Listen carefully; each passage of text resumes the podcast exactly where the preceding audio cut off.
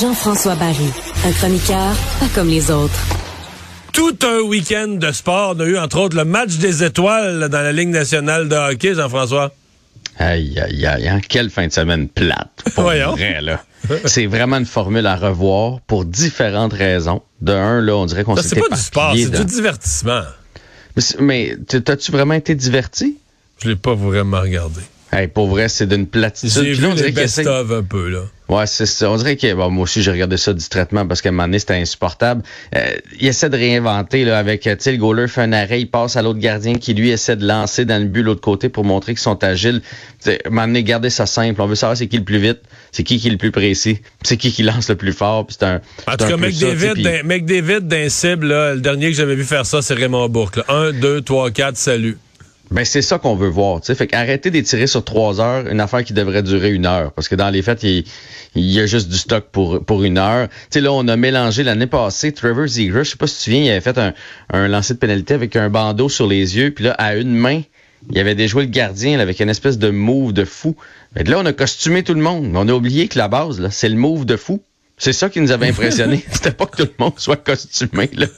Puis l'autre affaire, ben, comme j'en ai parlé avec Philippe Vincent ce matin, c'est que maintenant, les joueurs, on les voit faire leur skills qu'on appelle en anglais là, sur TikTok, sur Instagram tous les jours. Si vous suivez l'Instagram du Canadien, le Cole Caulfield qui, tourne la rondelle, qui envoie ça dans les airs, qui tourne son bâton puis qui il la reprend avec le manche. Là.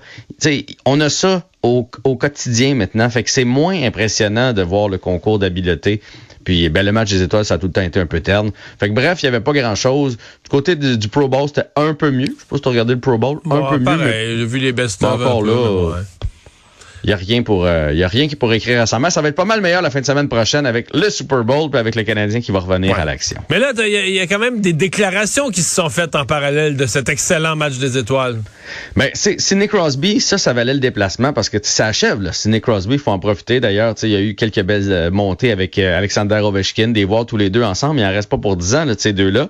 Et tu sais à quel point il est toujours politically correct. Jamais il dit rien contre la Ligue nationale de hockey, euh, Sidney Crosby. Et là, il a émis une opinion qui est quand même assez intéressante de ramener les séries dans le format 1 et 8.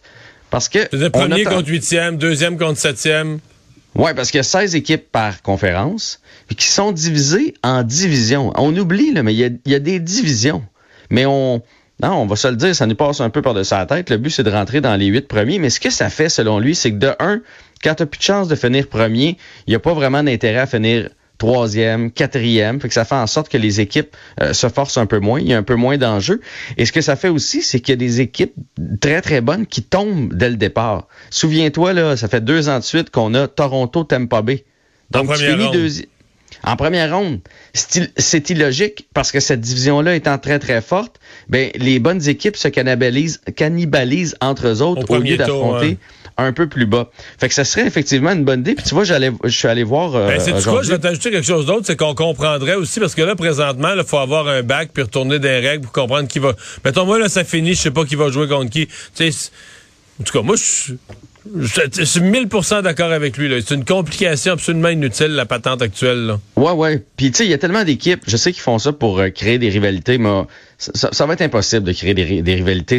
Il y a tellement d'équipes maintenant. Tu fais les séries, tu fais plus les séries. Puis, ce que ça donne, mettons, présentement, le Toronto Tampa Bay jouerait encore une contre l'autre. Donc, il y a encore une équipe tour. qui va qui va tomber au premier tour.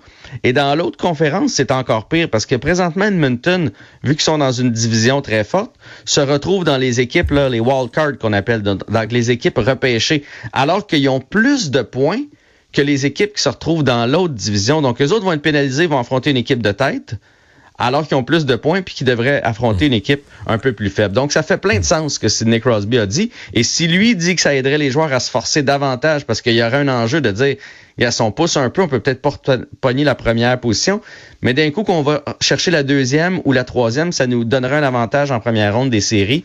Donc, euh, si, si Sidney c'est Crosby dit que les joueurs pousseraient davantage, je pense que, je pense que Hey, c'est Il le y, cas. a, il y a Dominique Hachek, euh, l'ancien gardien des, des, des Sables de Buffalo, entre autres, qui a euh, fait une sortie à fond de train contre Gary Bettman. Mais là, c'est plus du sport, c'est de la politique pure. Là.